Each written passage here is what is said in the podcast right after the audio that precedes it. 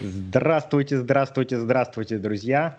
С вами Лёша Гриффитс и ваш любимый, лучший, единственный подкаст «Фэнтези Футбол Фэнтези». А, ну что же, мы уже в прошлом подкасте обсудили часть новостей, и сегодня мы их продолжим обсуждать. Э, у нас в команде произошла замена между Сашей Эльматика. А, сегодня с нами Коля Гонсалес. Коля, привет. Добро, хлопцы, добро. И все еще с нами э, Виталик Ротос Пчелкин. Привет. Я причем не отключался, так и сидел, ждал да. следующего подкаста. Хау, блин, на лице. А, Коля, давай, прежде чем мы приступим к обсуждению новостей, я поспрашиваю тебя, узнаем, как ты ориентируешься в игроках, кто в какой команде, потому что в прошлом подкасте мы уже узнали, что Виталик не ориентируется, а, а у тебя есть, в общем-то, все предпосылки показать класс. Кто ну, здесь давай, папа? Ну давай. Давай, давай с простого, как и для ребят тоже начну с простого. Кольт Маккой в какой команде сейчас находится? Баффало. Неправильно. Но по цветам ты, конечно, был близок. Нью-Йорк Giants. Ну да, да, да. А, вторая попытка. Пейтон Барбер, бывший раненбэк Тампа Бэй Баконерс. О, это легко. Сейчас тебе скажу. Он ушел в команду, где до хрена раннеров и нет ни одного нормального. Это команда Вашингтон Редскинс. Ну, красавчик, да, молодец. Хорошо. Последний тогда вопрос. Ресивер, бывший ресивер Packers, Джамон Мур. А, Джамон Мур? Ну пусть будет Сиэтл. Ну нет, конечно, это Кливленд. Кливленд ну вот видишь, наш. тоже один из трех, в общем. Такой же да, лузер. Да. Такой же лузер. Ну, уровень подготовки у вас один. Это, это, это радует. Никто не будет выделяться в нашем подкасте. А, ну, давайте наверное, начнем обсуждать наши новости. И начнем мы не столько с новости, сколько а, с аналитики. А, на ESPN появилась а, интересная статья, где команды НФЛ проранжированы, а, сколько стартеров а, вернулось с прошлого сезона, причем они, -то, они а, посчитаны в снэпах, да, сколько стартовых снэпов вернулось из прошлого года в этот. Почему а, это, это важно? Вот хотелось с вами обсудить. Мне кажется, что это важно по той причине, что подготовка к этому сезону, она весьма ограничена из-за коронавируса, и игроки будут, особенно новые игроки, им может потребоваться больше времени для того, чтобы адаптироваться со, с новым квотербеком, э, с новой онлайн и так, и так далее. Вот как вам кажется, важно этот фактор или нет?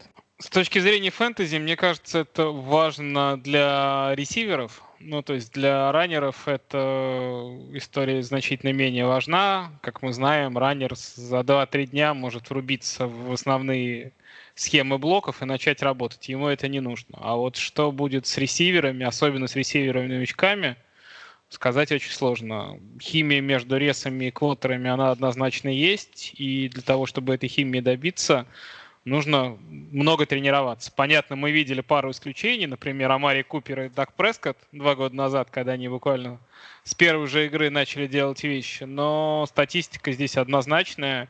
Ресиверы, которые меняют команды первого сезона, играют плохо. Соответственно, я думаю, что такая же статистика будет с новичками. А если сейчас еще и какая-нибудь вторая волна коронавируса и лагеря не успеют открыться, еще и закроются, в общем, э, это действительно проблема, и ее команды будут решать.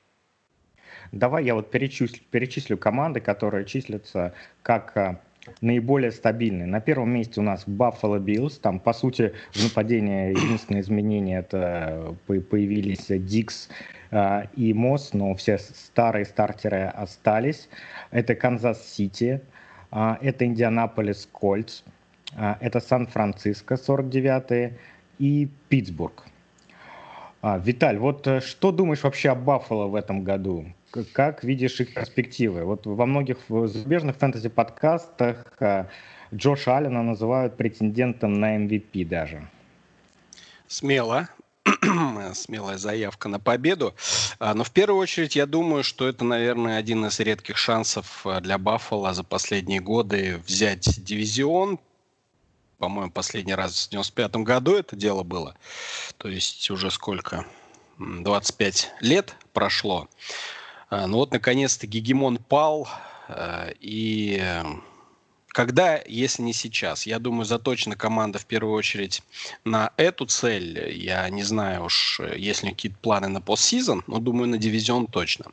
Что касается в целом э, игры Bills и вот то, что сказал про Алина, Слушай, ну у него в 2019 году, в общем, цифры-то ну, никак не впечатляют. Я вот не вижу, за счет чего Ален вдруг может э, какой-то прорывной год устроить. Под давлением очень плох. Э, у него точность очень низкая, то есть вроде бы он ее там слегка поправил, было 53%, стало 58%, но это, знаешь, как э, из дерьма перейти э, в другую стадию дерьма, которая не так сильно воняет, но тем не менее это все равно остается дерьмом. Вот. Поэтому лично меня Ален никак не впечатляет, и даже появление Стефана Дикса э, в составе, я бы не сказал, что может лично для Алина сделать год прорывным. А он э, на глубоких передачах-то очень плохо. Вы же знаете его статистику. Ну, у Дикса основной плюс в том, что он всегда открыт, так скажем. И тут э, даже с неточными передачами есть возможность в него попасть. Ну, понятно, что я сейчас нем, немножко утрирую, но в целом мне кажется, что э, Дикс э, ему максимально подходит. Другое дело, что как бы поменяет ли он кардинально картину, в этом я тоже не уверен. Ну, смотри, я просто, чтобы не быть голословным, выписал 31% у него точности передач на бросках 20 плюс ярдов. И при том, что в среднем по лиге 43%. То есть это даже не средний результат. Вот поэтому, знаешь, я просто думаю, что э, Дикс э, в Баффало это будет как э, такая пятая нога у Колиной собаки и типа Адела Бекхэма в Кливленде. Вот такая же хрень будет. Типа топовый ресивер переходит сейчас квотербек просто... Помнишь тогда про Мейфилда что говорили? Ну все, теперь Бейкер Мейфилд-то покажет, что он стоит на самом деле. Ну и что? Вот я предрекаю Баффало... Тем не менее, я предрекаю Баффало первое место в, в, на Востоке. АФК, но такое, с трудом в борьбе. Я не знаю, с кем будет бороться. Может быть, даже с патриотами, Коль? Сами с собой будут бороться. Да, наверное. Я, я единственное, что замечу, что все-таки в фэнтези Ален неплох за счет того, что он набирает ногами, и в прошлом году он стал а, топ-5 квотербеком. А, давайте перечислю теперь тех, кто в bottom 5 рэнкинга ESPN. А, на 28 месте Кливленд Браунс, на 29 месте Патриоты, а, на 30 месте Даллас, на 31-м Giants и на 32-м месте Каролина Пантерс, которая потеряла и самое большое а, количество стартеров нападения, так и самое большое количество стартеров в защите. Вот что вы тут думаете по поводу Каролины? Им нужно, конечно, всем сыгрываться с новым квотербеком, а, но при этом, знаете, вот э, акции Макафри как-то не падают, да, и выглядит это так, как будто команда будет много отыгрываться, за счет этого будет много пасовать и набирать много очков. Коль, что ты думаешь? Слушай, ну мы с тобой, я не помню, правда, это было в рамках подкаста или, может быть, в рамках разговора, э, обсуждали вообще стратегию Каролины Panthers, и ты достаточно скептически отнесся к тому rebuild у, в который они пошли. То есть вроде как бы Каролина пошла в rebuild, а вроде как они и квотера себе достаточно дорогого купили, и звезд не продали, и пиков не набрали, то есть value какого-то дополнительного они не получили. То есть такой не, недо rebuild, а это, в общем, выглядит не очень хорошо. Я, э, для меня вообще Тедди Бриджвотер и все пассовое нападение Каролины очень нравится в этом году именно по причине того, что я не понимаю, что эта команда будет делать в защите, как она будет играть. То есть в защите там не осталось ничего, secondary пустое было, и в прошлом году его не укрепили. Люк Кикли ушел, это сердце, это мозг всей э, этой команды. В линии именно defensive line тоже ниже среднего у них. Ну, то есть, как они будут защищаться, я не понимаю. Как они будут атаковать, да, мне кажется, что атака будет интересная, красивая. У них э, очень много э, таланта в нападении, и мне кажется, как раз Бриджвотер очень хорошо к этому таланту, э, к этим игрокам подходит. У них э, и этот и Сэмюэл, и, естественно, Макафри, и Мур, они все очень хороши в э, ярдах после ловли. То есть им нужен как раз такой квотербек, который будет точно, быстро доставлять им мяч в руки, дальше они будут делать вещи. Вот, собственно, Тедди это умеет делать очень хорошо.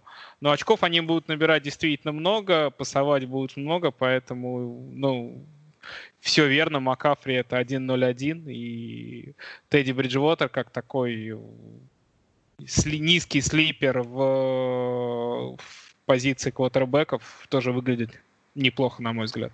Я более скажу, вот сейчас э, Мэтт Рул э, сообщил журналистам, что он считает, что у, нее, у его команды в нападении сила именно со стороны wide-ресиверов. То есть вот, вот стата. Я думаю, что одна из наших сильных сторон и, кстати, я думаю, это единственная их сторона, э, что Робби Андерсон это глубокая угроза, Кертис Самуэл это глубокая угроза, и Диджей Мур это глубокая угроза. Поэтому э, мы считаем, что нужно эту мощь, нашу ну, вот эту силу использовать э, за счет бросков в даунфилд, и мы знаем, что Тедди может это сделать. То есть вот цитата Мэтта Рула. То есть он не разделяет, э, у нас там был момент, да, что мы хотели поговорить отдельно про Кертиса Самуэла, но вот в частности, видишь, Рул говорит, что пока он не разделяет, да, там на VR1, VR2, VR3, кстати, будет интересно обсудить, да, кто из них кто. Э, но в целом он считает, что Бриджуотеру под силу грузить э, любого из этих трех ресиверов, безусловно, я думаю, он ну, на трех не осилит загрузку полноценную, но, может быть, один-два человека свои ярды и мячи в части, в части фэнтези получат и тачдауны, ну, а то, что Мак, а, МакЭфри будет номер один и на драфте, и в команде, ну, тут тоже пока без каких-то сомнений и вопросов.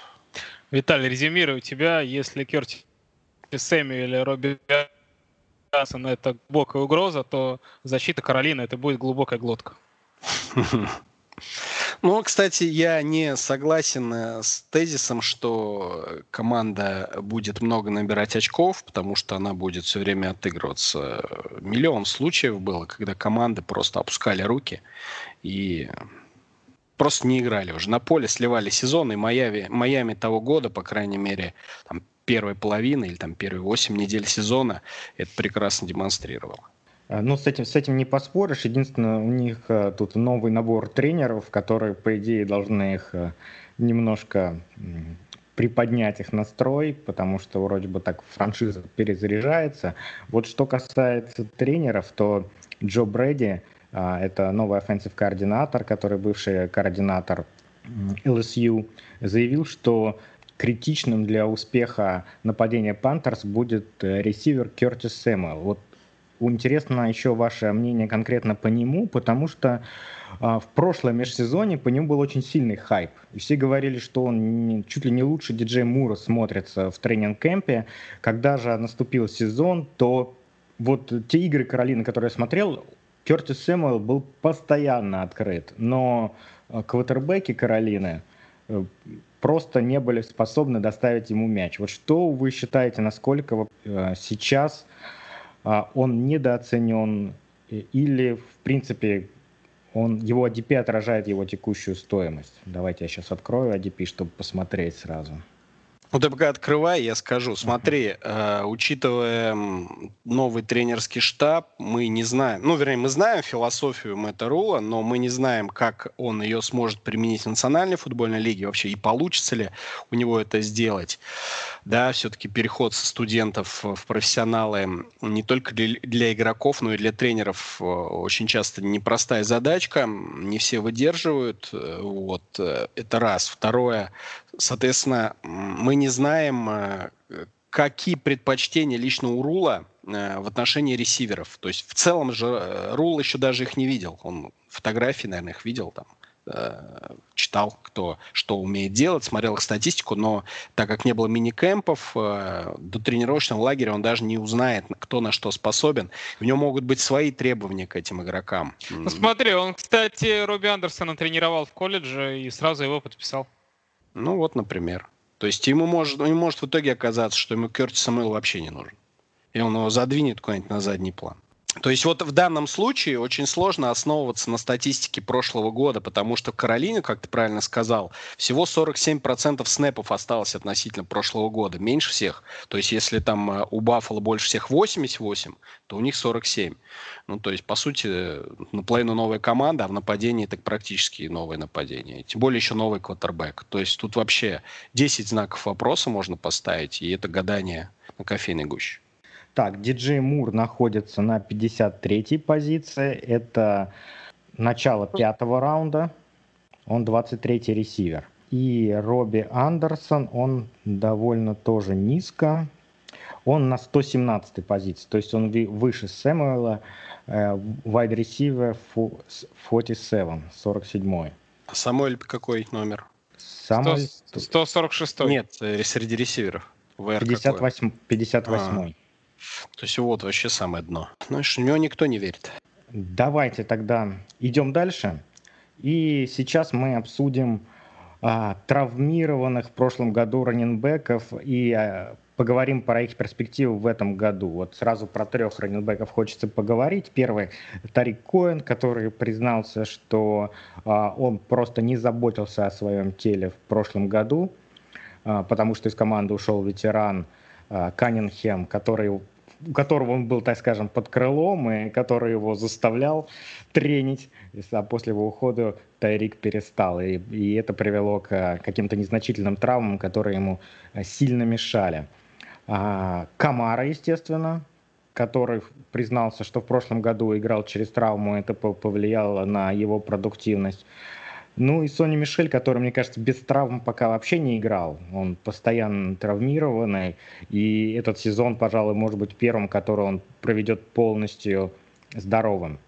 Ой, Давайте... Леш, хочу здесь прямо с тобой поспорить по поводу... Ну, давай в той последовательности. Нет, которой... да, давай, да, давай начнем с Сони Мишеля, Коль. Э, скажи, как ты эту ситуацию видишь? Слушай, я эту ситуацию вижу очень просто. Человек в июне пошел на операцию. Ну, то есть у него, оказывается, была травма стопы, с которой он играл весь прошлый сезон, и он в конце мая э, появилось сообщение о том, что он сделал операцию на стопу. И, и это типа оправдание, почему он плохо играл в сезоне. Но для меня это, я вообще не понимаю этого, просто потому что если, чувак, у тебя была проблема со стопой, ты мучился весь сезон, который закончился в январе, почему ты, блин, операцию сделал в конце мая? Что ты делал 4 месяца?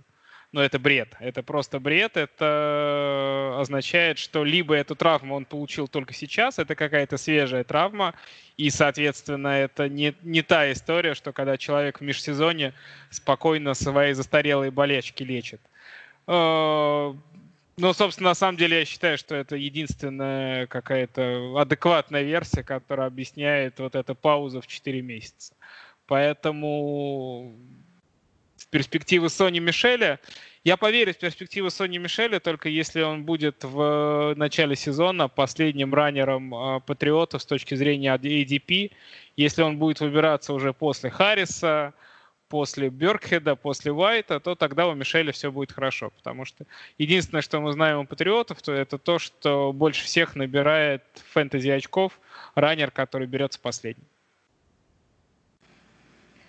А, ну, в этом году, конечно, раннеры патриотов, они вообще не очень симпатичны мне для фэнтези, потому что а, в этом году патриоты будут а, выигрывать как никогда мало. Мы знаем, что раннеры патриотов, они зарабатывают очки именно в победах, да? Когда патриоты проигрывают, то на поле находится Джеймс Уайт, то есть принимающий раннинбэк. А, Виталик, что думаешь, как ты относишься к Соне Мишель в этом году? Я давай, хорошо к нему давай, отношусь. Давайте сделаем слушателям небольшую ремарку. У нас в нашей FFF Виталик купил Сони Мишеля буквально пару недель назад. Чего отдал, Виталий? Низ второго. 2.12. Доволен сделкой? Ну, пока да. Это было до травмы стопы или после? Слушай, врать не буду, не помню. Это, а мы когда? Наверное, до. Наверное, до. Ну, смотри, на самом деле по Соне Мишелу и, в принципе, по травмам, сколько раз мы слышали, вот сейчас опять кто-то делал, а, вот даже артроскопия колена, чистят коленные суставы. Чистят сейчас, летом, никто не бежит их чистить, там, не знаю, в январе или феврале. С чем это связано? Я думаю, Виталик, у меня есть версия на этот счет. А, операция – это всегда риск. А, поэтому игроки часто откладывают до последнего момента операцию, надеясь, что пройдет восстановление без нее. И только когда они понимают, что этого не происходит, а, и они знают, что восстановление от операции занимает какое-то определенное время, они, соответственно, там, ну вот он знает, что да, ему три месяца надо восстанавливаться, он за три месяца до сезона делает эту операцию в мае. Вот ну, примерно вот, такая на, логика. Наверное.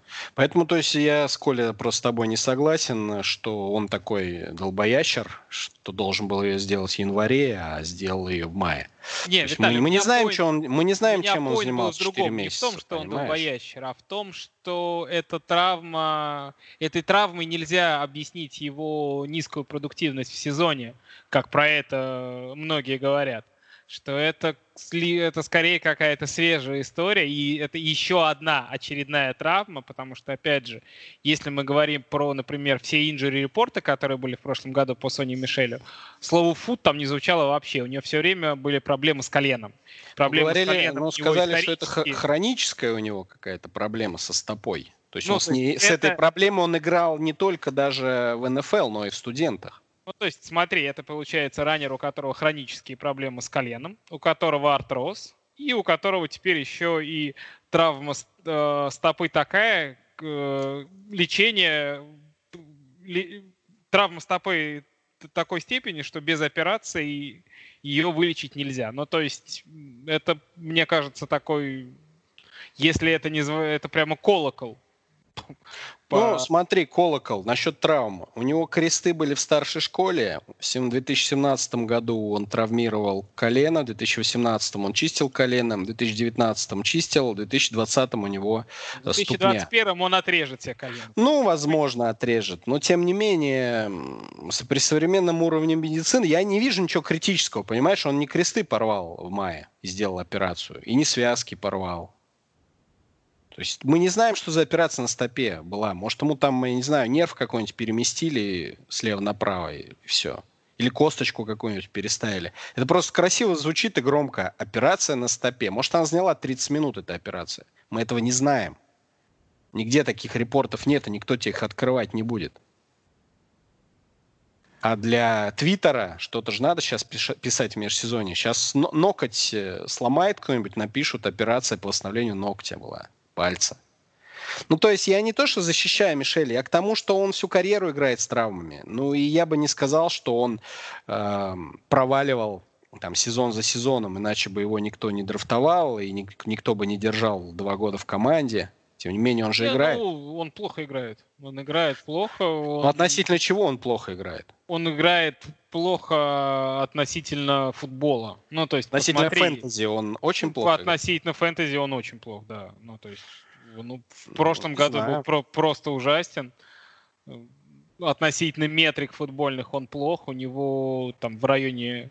У него меньше 4 ярдов за вынос. У него вообще нет приемов. Ну, А это даже еще мы не говорим про то, что чувак был выбран, раннинбэк был выбран в первом раунде. Но это как минимум говорит о том, что ему еще год-два дадут играть в футбол. Трент Ричардсон с тобой не согласится. А Билл Биличек? Виталик, давай Биличка спрашивать не надо, надо спрашивать его собаку. Я понял. Виталик, давай, вот ты его купил, вот у тебя какие от него ожидания? Или у тебя от него, наоборот, нет ожиданий в этом году? Вот давай, давай предположим, что он восстановился к началу сезона. Я, кстати, вот э, вообще не запариваюсь на этот счет. Я абсолютно уверен, что он восстановится к началу сезона. Вот. На что я от него ожидаю? Я ожидаю, что команда с эм, Билла Биличика, потеряв Тома Брэди, э, будет по минимуму рисковать какими-то там, большим объемом пасовой игры, по минимуму будет рисковать с передачами и по максимуму будет грузить вынос. Не обязательно Мишел, я в целом говорю вынос. Вот. И да, конечно, не обязательно, что это будет э, там bell cow на три дауна, посмотрим. Но тем не менее, я рассчитываю, что Red Zone будет его. Goal line. Все-таки он практически тысячу ярдов на выносе каждый год делал. а У него м, 6,7 тачдаунов каждый год. То есть я бы не сказал, что это прям провальный какой-то running back. Это такая хорошая средняя лошадка, если он здоров. Тем более он при всех своих травмах в НФЛ всего пропустил э, три игры за два сезона, Коль. Он не пропускал там по полсезона. А еще игры 4 он уходил просто после первого Ну, тайма. То есть я к тому, что я не ставлю на него как э, для, для своей команды, как РБ-1, э, скажем так, РБ-2, РБ-3, ну, то есть такой на подхвате раненбэк. То есть ставку, конечно, я на него там как на МакЭфри или еще на кого-то я не делаю. Я же прекрасно даю себе отчет, для чего я его, всё- его брал. Просто у меня вообще не было глубины по бегущим. Ну, я посчитал, что за такую цену средний раненбэк это нормально. Давайте уточню его ADP. На текущий момент это 75-й пик, и он находится ровно между Дэриусом Гайсом и Керрионом Джонсоном. Вот в, в такой компании э, ребят, как раз имеющих проблемы. Ну да, Леш, в. Пари- в Париже есть такой известный музей, Дом инвалидов называется. Вот как раз вот эти трое там и должны Не, находиться. не любишь ты Нью-Ингланд после того, как Том Брэди оттуда ушел, да? Хейтишь его и хейтишь. А что делать? Давайте, да, давайте перейдем к э, игроку, которого Виталик в прошлом подкасте обещал замочить. Это Элвин Камара. Я? Ты хочешь, чтобы я Да-да-да. начал его мочить? А, смотри, Ну, ну, давай. у, у него проблемы как раз со здоровьем были только в прошлом году. Он пропустил всего две игры, но, а, в принципе, видно было, что мучился целый сезон. Если в 2017 году он был первым среди раненбеков по а, набранным по пиар, по пиар очкам за снэп, в 2018 году он был первым опять раненбеком по очкам, набранным за снэп, то в прошлом году он был только 19-м. Не сказать, что это привело к тому, что его АДП как-то сильно упал, его можно дешево заиметь в фэнтези. Нет, у него ADP по-прежнему очень высокий, он входит а, в пятерку а, раннеров и, и находится ровно на пятой позиции. Виталик, ты его покупаешь на этой пятой позиции или нет? Наверное, я бы его купил на этой пятой позиции, если бы мне нужен был раненбэк. Я бы решил брать в первом раунде раненбека, и мой пик был пятым. Я бы, наверное, взял Камару. Но насчет травмы. Вот я вообще не понимаю, откуда вот эта информация взялась, что он весь сезон играл с травмой. Вот кто это сказал? А это, это, это он сам сказал. А, ты, а ты- а ты веришь? Это, это сказал тренер раненбеков Джоэл Томас. Вот я подсмотрел. То есть они ж э, весь сезон, э, зная, что у него травма, заставляли его играть. Правильно я понимаю? Слушайте, ну А- а- подождите, а- в прошлом году Камара пропустил три игры из-за травмы. Он Там их просто- пропустил в середине сезона. Он пропустил, он шест- на шестой неделе получил травму, пол, там полматча ковылял, и седьмую, восьмую пропустил, вышел на девятый. Ну и после и весь его продакшн после этого упал. Дело в том, что Камара в прошлом году мучился с двумя травмами. И э, самое главное, что у него была травма лодыжки, high ankle sprain. Это самая неприятная травма конкретно для раненбеков. Это травма, которая мешает делать каты, это травма, которая мешает раннерам делать вот эти э, резко переносить вес с одной ноги на другую и э, делать финты и уходить от захвата. И, собственно, это огромная проблема именно для раннера. То есть такая травма, если раннинбэк, вот опять же, там некоторый совет э, перед драфтами, особенно одногодок. Если вы слышите, что у раннинбека, например, в пресизоне травма лодыжки high ankle sprain, не берите этого раннера. Он будет мучиться с этой травмой весь сезон. Это противная штука, то есть это не та травма как-то, это не разрыв связок, это не то, из-за чего человек попадает в АР и точно пропускает сезон. Нет, с этой травмой вполне можно играть, но на продакшене это сказывается очень серьезно. Собственно, такая же травма high ankle sprain в прошлом году была у Баркли. И Баркли, за исключением последних двух игр, собственно, сезон провалил. Это конкретно, для, это конкретно раннерам очень мешает. И здесь э, у Камара есть два очень важных момента, которые, на мой взгляд, э, ну, позволят ему провести этот сезон очень хорошо. Первое – это контрактный год. Камары контрактный год, у него заканчивается контракт. И, э, ну, с учетом его статистики, вряд ли он будет бастовать или что-то там из себя строить, ему нужно доказывать, что с ним нужно перезаключить контракт. Вторая история — это то, что Камара в прошлом году у него было всего лишь три тачдауна. Я не помню статистику его Врешь ты все. 18 года, у него там было порядка, там, ну, чуть меньше двадцатки, наверное, что-нибудь 18-19 тачдаунов. Но это, это, опять же, моя любимая статистика, статистика на память. Но, тем не менее, то есть он резко сбавил в этом количестве тачдаунов, и очевидно, что просто с тем количеством снэпов, с тем количеством попыток в Red Zone, который он получает, у него будет прогресс в тачдаунах, и он свое ADP должен отыгрывать. Ну, Коля тут влез вообще не в тему что-то помешал мне захейтить Камару.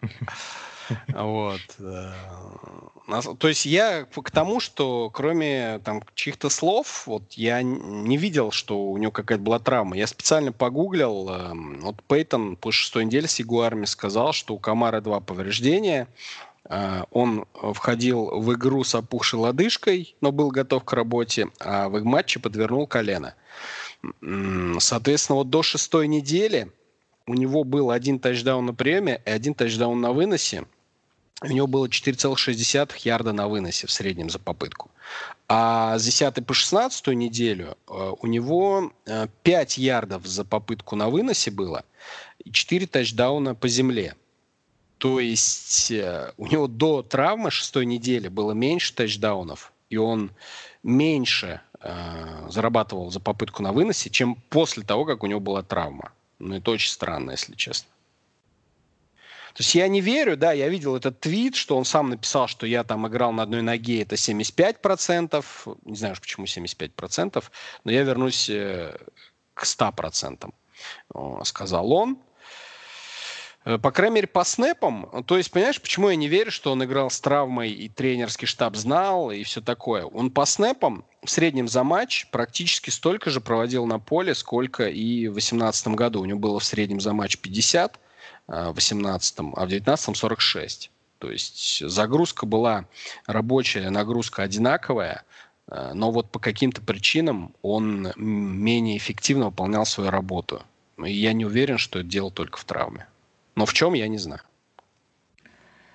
А, ну, окей, да, тут, наверное, мы никогда всего не узнаем, но мы точно знаем, что чтобы задрафтовать Камару, нужно иметь пик в топ-5, а, и это дорого, и это логично, потому что он играет в одном из самых взрывных нападений лиги, а, и игроки с такого нападения так и должны, наверное, стоить дорого. Давайте ну, последнего нашего раненбека обсудим, Тарика Коина. Вот здесь вот, наверное, я побуду Виталиком и скажу, что у меня, конечно, такие заявления, что я вот не заботился о своем теле в прошлом году, в этом я как начну заботиться и как заиграю, они немножко веселят.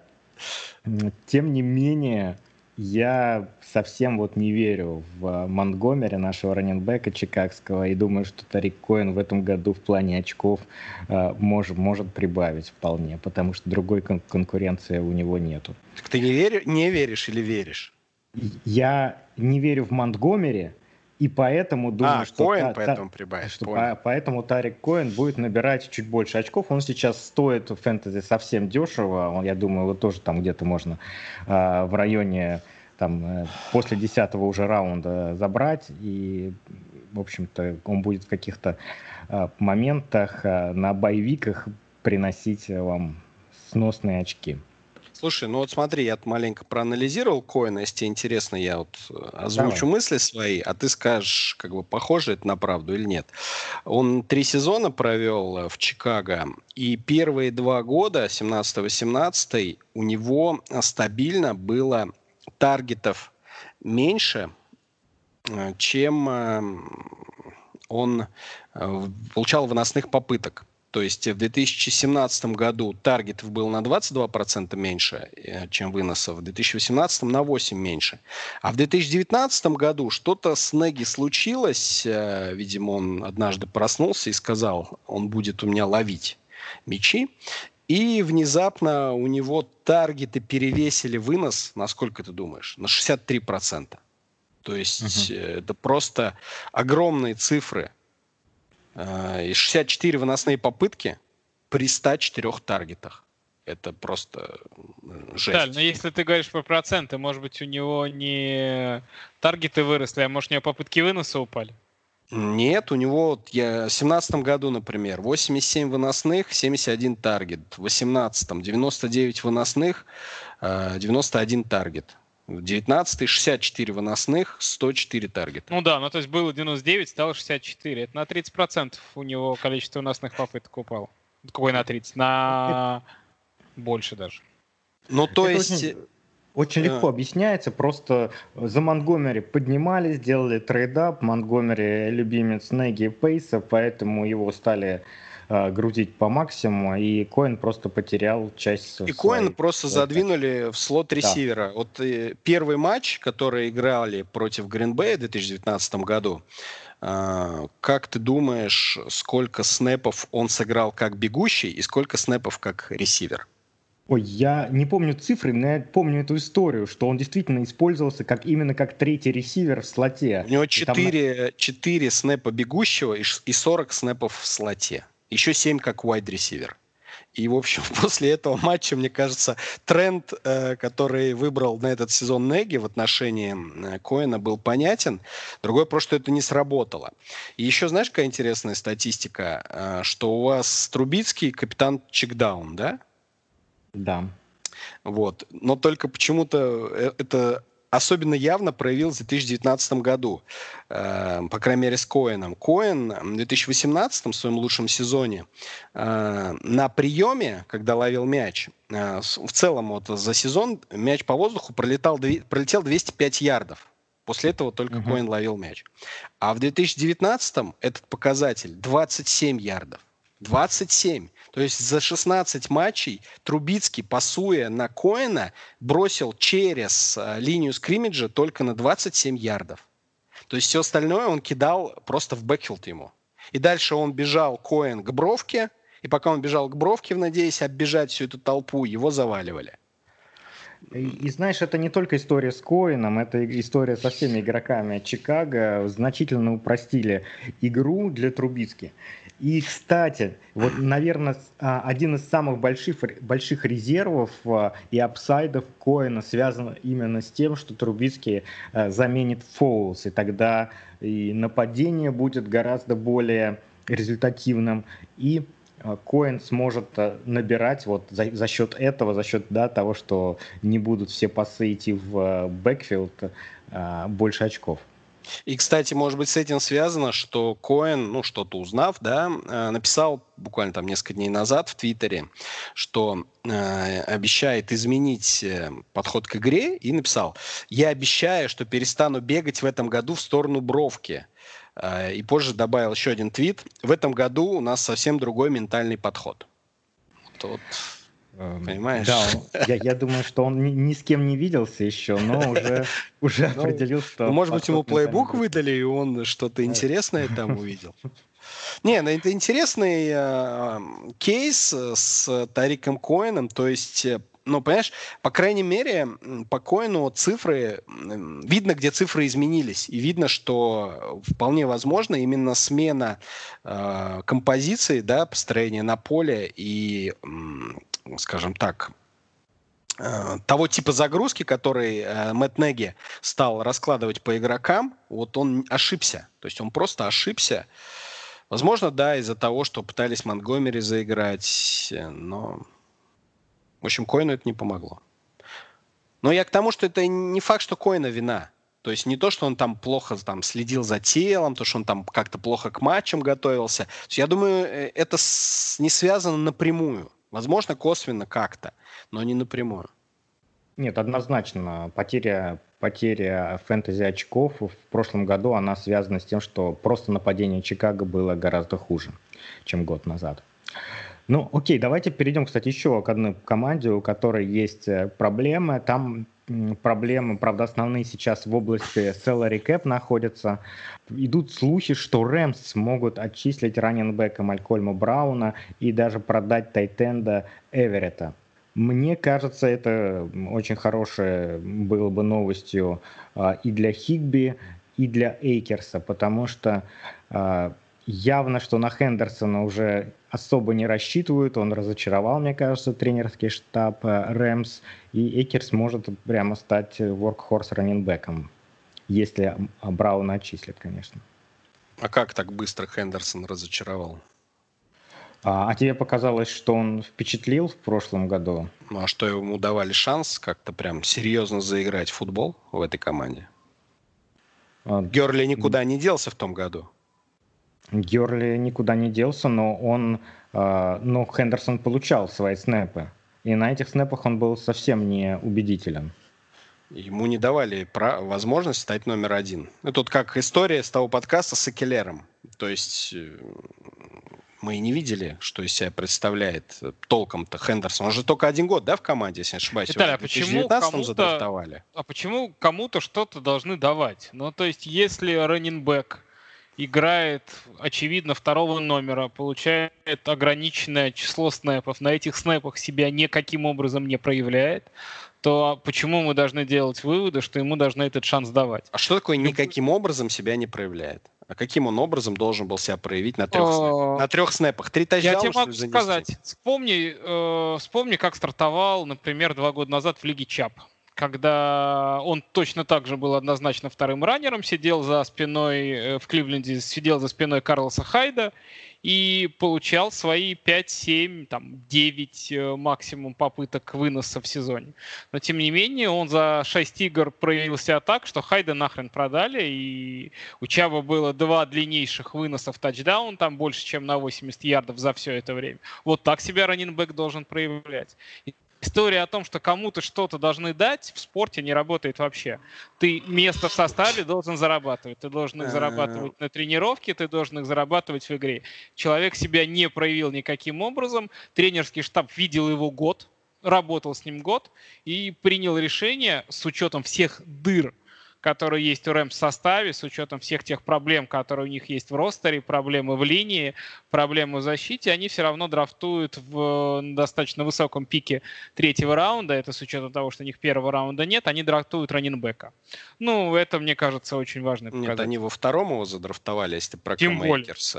Тем более. А Хендерсон даже, в третьем. Даже, не знаю, я бы не списывал Хендерсона. Кэм Мейкерс ничего в НФЛ не показал. Это у Хендерсона есть хоть какое-то там мнение о нем профессионалов, а Эйкерс даже еще в трени- на тренировке у Кама в команде не был. И заранее писать ему, что он РБ-1 на весь сезон, я бы не стал. И никто бы не стал. И я не исключу, что там будет правило хот-хенд и там нагрузка будет из матча в матч меняться, пока кто-то не выиграет. Но сколько вот до этого пока пройдет времени, может быть полсезона, может быть 10 недель, может быть 2 недели, я не знаю. Но факт в том, что Эйкерсу ничего не гарантировано с первой недели. Я с тобой, наверное, соглашусь, что гарантий нету. Ну, кстати, в НФЛ вообще мало у кого есть какие-либо гарантии, поэтому это так, такое слова немножко просто. Но все-таки то, что Рэмс сделали на драфте, это довольно о многом говорит. Ну, не знаю, моя вот интуиция, gut feeling, а, она говорит, что э, все-таки там рассчитывают на Эйкерса, и у него будет э, больше шансов э, завоевать стартовую позицию. Ну, как Коля говорит, шансы у всех равны, и в тренировочном лагере там, мы увидим, у кого будет больше шансов, у кого будет меньше. Мы не знаем, что Эйкерс покажет в лагере. Может, он провалит лагерь так, что его задвинут в спецкоманды в какие-нибудь. Ну, хорошо, давайте ограничимся тем, что будем посмотреть. Что Не, насчет, э, Леш, на, э, насчет, э, в принципе-то идея правильная. То есть тот факт, что у Хигби э, контракт, у Хигби, да, контракт на 29 миллионов был подписан, и там кэп-хит порядка там 9-8 миллионов в ближайшие три года. Естественно, что Эверетта нужно куда-то отправлять, ему уже никто контракт не даст, у него контрактный год, и, соответственно, либо он просто как в фрейдженси уйдет весной, либо за него можно хоть какой-то пик получить. И аналогичная история с Малкольмом Бра Брауном, потому что у него тоже контрактный год, в 2021 году он free agency. В общем, тут э, в плане менеджмента смысл понятен. То есть я бы понял, если бы удалось их продать. Другой вопрос, что другие команды тоже прекрасно понимают, что эти игроки ничего не стоят, потому что они будут свободными агентами. Вот, поэтому вряд ли, вряд ли удастся их скинуть. Ну, не знаю, мне кажется, за Эвер это получить какой-то низкий пик в целом можно. Все-таки это человек... Ну, седьмой раунд, а, да, возможно. А, ну, да, пятый, шестой, да, ну что-то такое. А, ну, а Майкл Браун вообще, по-моему, для меня это в прошлом году было самое удивительное э, вообще событие, что за него в прошлом году Детройт дал э, тендер второго раунда, и, Брау, э, и Рэмс защитили, и дали ему высокий контракт. Ну, я вообще не понимаю, это обычный раненбэк, которых в, в командах НФЛ по 3-4 штуки в каждом в команде. Ну, то есть, на мой взгляд, этот э, актив, который не, просто не имеет никакой цены, вернее, его цена ноль. Еще не забывайте, что у Рэмс э, ближайшие два сезона в команде Герли. По деньгам ты имеешь в виду? Да, по 9 миллионов примерно его зарплата. А еще им надо Джалина Рэмзи подписывать. Вот это будет смешно. Отдать за него два пика первых раунда и не подписать. Не, ну, заканчивая, думаю, разговор про Рэмс, понятно, что они ставились э, на выиграть Супербоул, но не выиграли. Естественно, те расплачиваются, загрузив тогда кепку под один сезон. Ну вот сейчас ближайшие пять лет будут кушать какашки. Продолжаем обсуждать высказывания игроков, э, и следующим обсудим высказывание Терри Маклорена, который считает, что Стив, Стивена Симса, андрафтед э, рукиса прошлого года, ресивера, э, Вашингтон Редскинс ждет серьезный прорыв в этом году. Говорит, что очень прибавил парень в плане работы ног.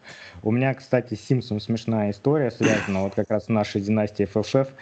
Я на вейвере как-то ошибся и подписал не того Симса, потому что в Вашингтоне их было два. Это было очень обидно. Эпично. Мы Эпично, да. Мы знаем, что вот э, кроме Терри Маклорина на позиции ресивера в Вашингтоне реально никого нету. И там в целом может, наверное, любой из игроков в этом году прорезаться в качестве вайд-ресивера 2 и получить довольно хороший просто объем таргетов да, в Вашингтоне, потому что мы ожидаем, что команда будет э, тоже много проигрывать, много пасовать. Э, там есть Стивен Симс, есть Кевин Харман и есть... Э, Трей Квин. А, Трей Квин все еще там тоже есть, да? Да. А, окей. Ну, и есть э, новичок, который был задрафтован, по-моему, в, в пятом раунде. Ну, то есть тоже не Э, Ты про Энтони Гиб... Гибсона? Нет, еще Гэнди Голден же у них. Гэнди Голден, да. Гибсона они рассматривают как э, раненбека. Ну, он тоже типа слот ВР может играть. Ну, Керти Сэмюэл такой, да. Не, ну, у них как бы много народу, на самом деле, у них еще Коди Латимер, если они его не отчислят из-за того ареста. Ну, то есть у них набор-то большой. Насчет Терри Маклорина, кстати, я тебе хочу сказать, что вот я тоже искал цитату, он маленько не так сказал. Он может, еще какую-то видел. Он сказал, что Стивенс, э, Стивен Симс и Келвин Харман looks great. То есть, типа, оба они такие крутые. И, в общем, он э, счастлив э, быть частью этой группы ресиверов. Я думаю, знаешь, Знаю. почему он это все говорит, Коль? Э, потому что он просто double coverage не хочет весь сезон сидеть и рассчитывает, что еще хоть кто-нибудь будет ловить мячи. Честно говоря, если бы у меня в династии был хоть где-то Sims, я бы сейчас пытался продать хоть за какой-то пик, потому что каждый год у нас бывают истории вот этих ресиверов, которые берутся из ниоткуда, какие-то андрафтеды, седьмые раунды, которые в конце сезона 3-4 игры играют очень хорошо, и они получают предсезонный хайп, и э, после этого они уходят в небытие. Я прямо сейчас там по памяти могу перечислять таких парней. Это Мур из Сиэтла два года назад. Это парень из Баффала, Леш, ты его умудрился... Роберт, Роберт, Роберт Фостер. Роберт Фостер, это из, парень из Алабамы, тоже в концовке прошлого сезона блеснул. Это Киллан Коул из, Джек, из Джексонвилля. Ну, то есть каждый сезон в 3-4 реса стабильно в конце сезона, просто потому что, ну, в командах уже много травм, Э, команды разли... не, не всегда спортивные цели преследуют и выпускают этих игроков, они этим шансом пользуются, но это ничего не значит. В Денвере Для меня... Тим, Тим Патрик был такой, Тим, помнишь? Вот, ну да, в каждой, в каждой команде такие ребята есть.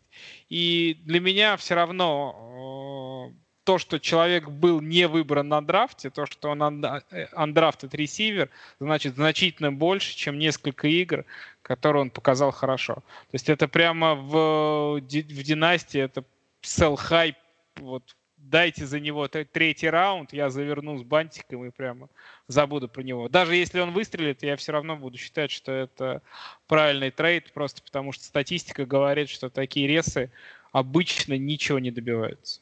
Ну, тут еще вопрос, э, что Дуэйн э, Хаскинс у нас покажет на свой второй год. Вот, вот главный-то вопрос где.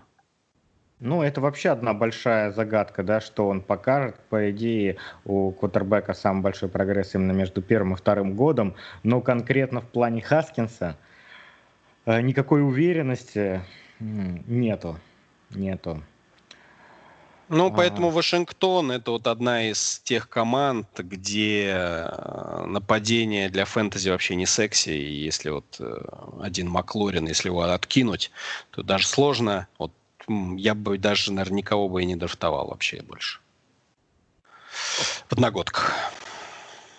Согласен, согласен.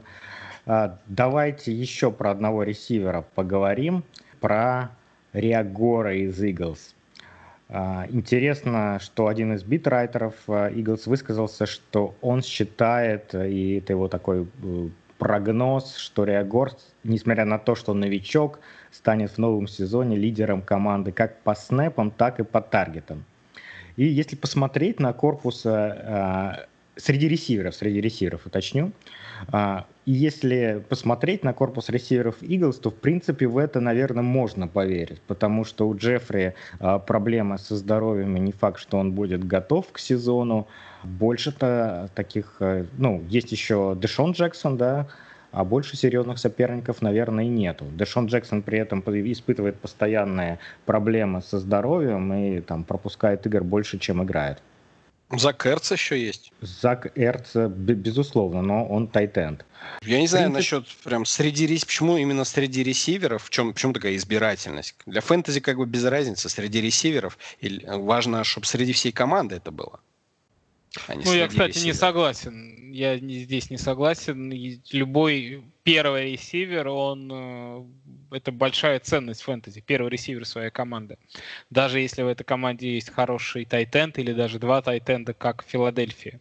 Мне кажется, что все шансы у Риагора стать э, первым ресивером есть по ровно по тем причинам, которые перечислил Леша, но мы здесь опять скатываемся к той же проблеме, с которой мы начали этот подкаст.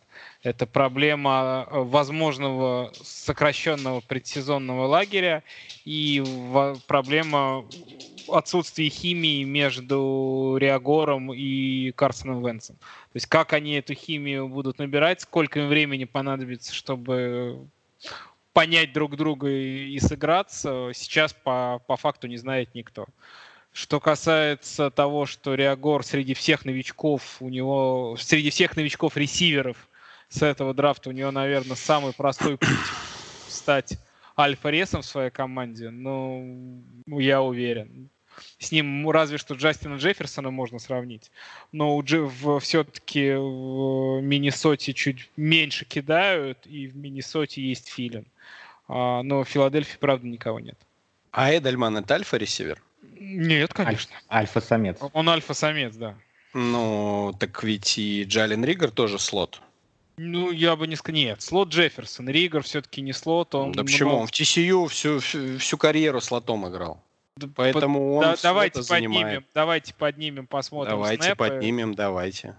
Вот Джефферсон и... чистый слот, у него сколько там было? 96% снэпов и слота. У Реагора цифры точно меньше. 95. Слушай, не знаю. Я, я вообще не верю в э, Eagles. В Eagles. А. Потому что у них вечные проблемы с квотербеками. А, ну, тут вопрос вот в чем. Вообще в одногодках... Тебя новички... это... вселился, что ли? Почему? Он хейтер, хейтер Венса. Всех, хейтер всех я. Не, я просто всегда стараюсь искать негатив, потому что позитив всегда можно найти при желании. А, ну, смотрите, в одногодках есть такая тема, что лучше не драфтовать новичков, потому что новички, это, как правило, в первый год они ресиверы ничего не показывают, и тем более в этом году, когда вот действительно у него минимум времени, чтобы сыграться с Венцем. Все-таки вот для Реагора вы бы сделали исключение, поместили бы его на лавку э, на фэнтези-драфте? Ну, в раунде восьмом-девятом, как ВР-5, я бы взял, но он не уйдет. Он уйдет выше сто процентов. А какой у него сейчас ADP у Ригера? Не, я бы на лавку его, конечно, посадил задешево. То есть не то, что я бы его там не драфтовал и не смотрел бы в его сторону вообще. Но считай, что у... он аль- альфой станет. У него сейчас ADP 168 игрок. Это wide receiver 64. Ну, не, за такие деньги, конечно. Но я уверен, что в сезоне, перед сезоном он будет уходить в э, седьмом-восьмом раунде. Не, не Хай, ниже. Хайп пойдет, да? Четырнадцатый раунд, Коль. Вот сейчас. Сейчас, да, сейчас это супер value. Да, конечно, в таком раунде. Грех не взять, грех. Окей, у нас осталась последняя новость. Даг Прескотт подписал франчайз-тендер. Франчайз-тег свой. Повлияет это как-то на фэнтези. В целом у него и так все выглядит неплохо. Полно оружия в виде ресиверов, неплохая онлайн. Мне кажется, никак это на фэнтези не повлияет. Он, в общем-то, как был, так и остается топ-5 квотербеком этого года. Но если какого-то конф- конфликта не будет э, с офисом э, на базе, на почве неподписанного полноценного контракта, то никак не повлияет. Мне кажется, наоборот, он опять очередной раз сделал шаг, э, ну, показал свою лояльность Джерри Джонсу и команде. Никакого, никакой забастовки не было, не, не пропустит ни дня тренировочного лагеря. Ну, то есть все хорошо, все правильно. Весь вопрос э, в то, верите ли вы в этого парня или нет. Вот и все. Смо... На самом деле, мне кажется, так, э, это правильная стратегическая игра, поскольку сейчас без контрактов до сих пор сидят Дэшон Волтсон и Махомс, и они сейчас играют в игру, кто из них последний подпишет контракт. Просто потому что э, пока никто из них не подписал контракт, никто не знает, на какие цифры ориентироваться. Как только первый из этих э, трех квотеров подписывает контракт, два других сразу могут ориентироваться на эти цифры и вести переговоры, отталкиваясь от них. Поэтому в целом подписание франчайз э, для Прескота очень грамотный шаг, потому что он может отложить переговоры, посмотреть, какие деньги предложат Вотсон. Ну, ну, понятно, что на деньги Махомса он претендовать не будет, но вот на деньги Вотсона вполне. Опять же, с учетом того, что он, по сути, 4 сезона до этого играл просто за еду, это правильное стратегическое решение для него. Ну что, давайте запизделись, давайте заканчивать. Э, спасибо, что нас послушали. Э, нам тоже было приятно пообщаться и друг с другом, и с вами. Э, подписывайтесь на нас ВКонтакте, также на группу Touchdown TV, если вы еще на нее не подписались. Виталику будет приятно. Спрашивайте его там, когда новый подкаст Fantasy Football Fantasy? Патронами, патронами, главное, надо становиться. Там у нас есть несколько тиров, э, в каждом свои плюшки. Вот, поэтому посмотрите, и мы будем рады и счастливы. У нас, кстати, есть самый главный тир. И если у нас будет патрон, который подпишется на этот тир, то Миша Резаков обещал в прямом эфире сбрить бороду. Так что есть шанс это увидеть. Все, всем спасибо, всем пока. Пока-пока. Виталик, скажи пока. Ha! Ni hao.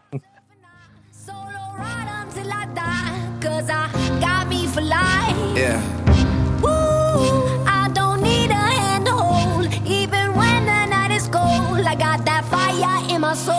Uh. And as far as I can see, I just need privacy. Plus a whole lot of tree, fuck all this modesty. I just need space to do me, get away what they're trying to see. A Stella Maxwell right beside of me. A Ferrari, I'm buying three. A closet of Saint Laurent, get what I want when I want, cause this hunger is driving me, yeah. I just need to be alone. I just need to be at home. Understand what I'm speaking on. If time is money, I need a loan. But regardless, I'll always keep keeping on. Fuck fake friends, we don't take L's, we just make M's. While y'all follow, we just make trends. I'm right back to work when that break ends. Yeah. Ooh, it's just me, myself, and I. Solo ride until I die. Cause I got me for life. Got me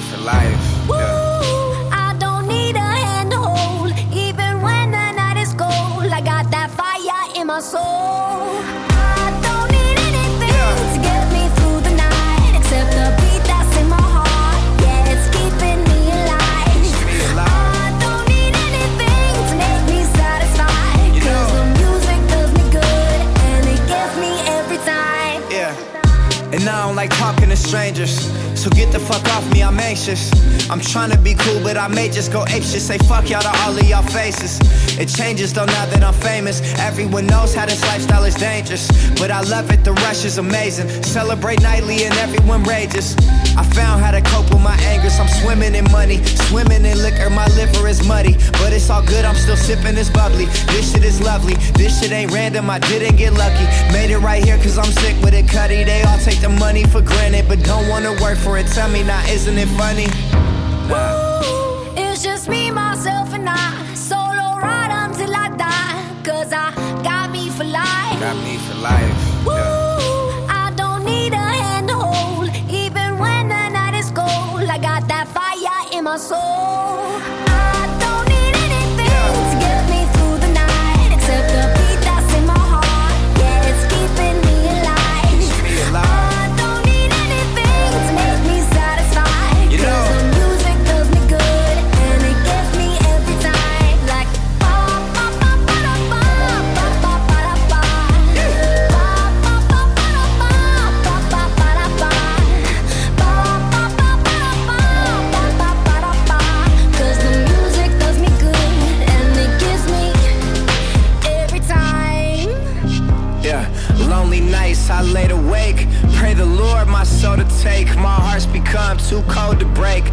I'm great, but I'm broke as hell. Having dreams that I'm folding cake. All my life I've been told to wait, but I'ma get it now, yes, no debate. Yeah. it's just me, myself, and I. Solo ride until I die. Cause I got me for life. Got me for life. Yeah. I don't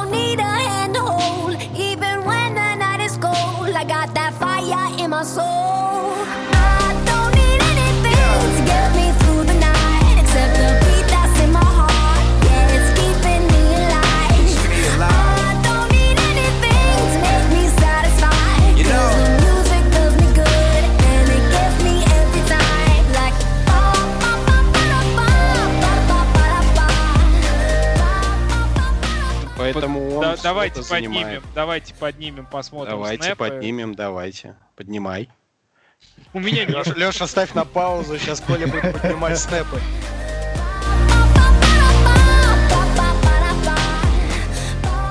Не похоже, что он слот ресивер. Да блин, он Пам! в Пам! Сию с лотом Пам! играл. Что вы гоните?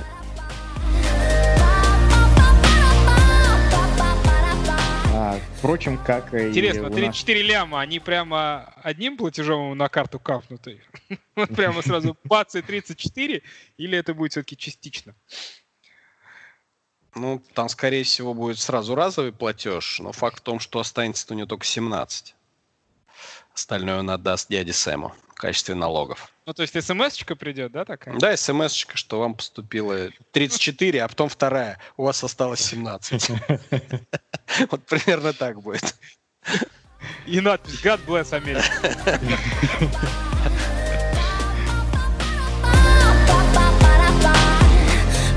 Да, я вот, я знаю, что я веду не так хорошо, как Миша, а время я вот э, отсекаю прям вообще супер.